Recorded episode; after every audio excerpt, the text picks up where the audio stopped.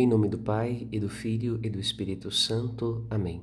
No caminho da palavra, nesta quinta-feira, hoje a Igreja celebra a festa de Santa Inês, Virgem e Mártir.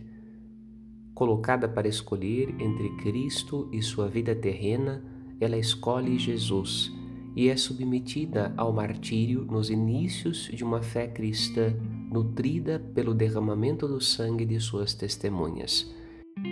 Inês era jovem, não tinha mais que 16 anos, quando escolheu dar a vida em oferta nas mãos do seu Senhor, na esperança de que o Filho de Deus levasse sua alma à presença do Altíssimo e lhe concedesse o prêmio dos santos. Com alegria, Inês guarda no coração a lei do Senhor e nos convida a fazer o mesmo em meio aos desafios da vida que sugerem um caminho diferente para nossa realização. Devagar, através do testemunho de Cristo e do testemunho dos santos, vai se descortinando o desígnio da salvação de Deus, planejado pela sabedoria desde as origens do mundo.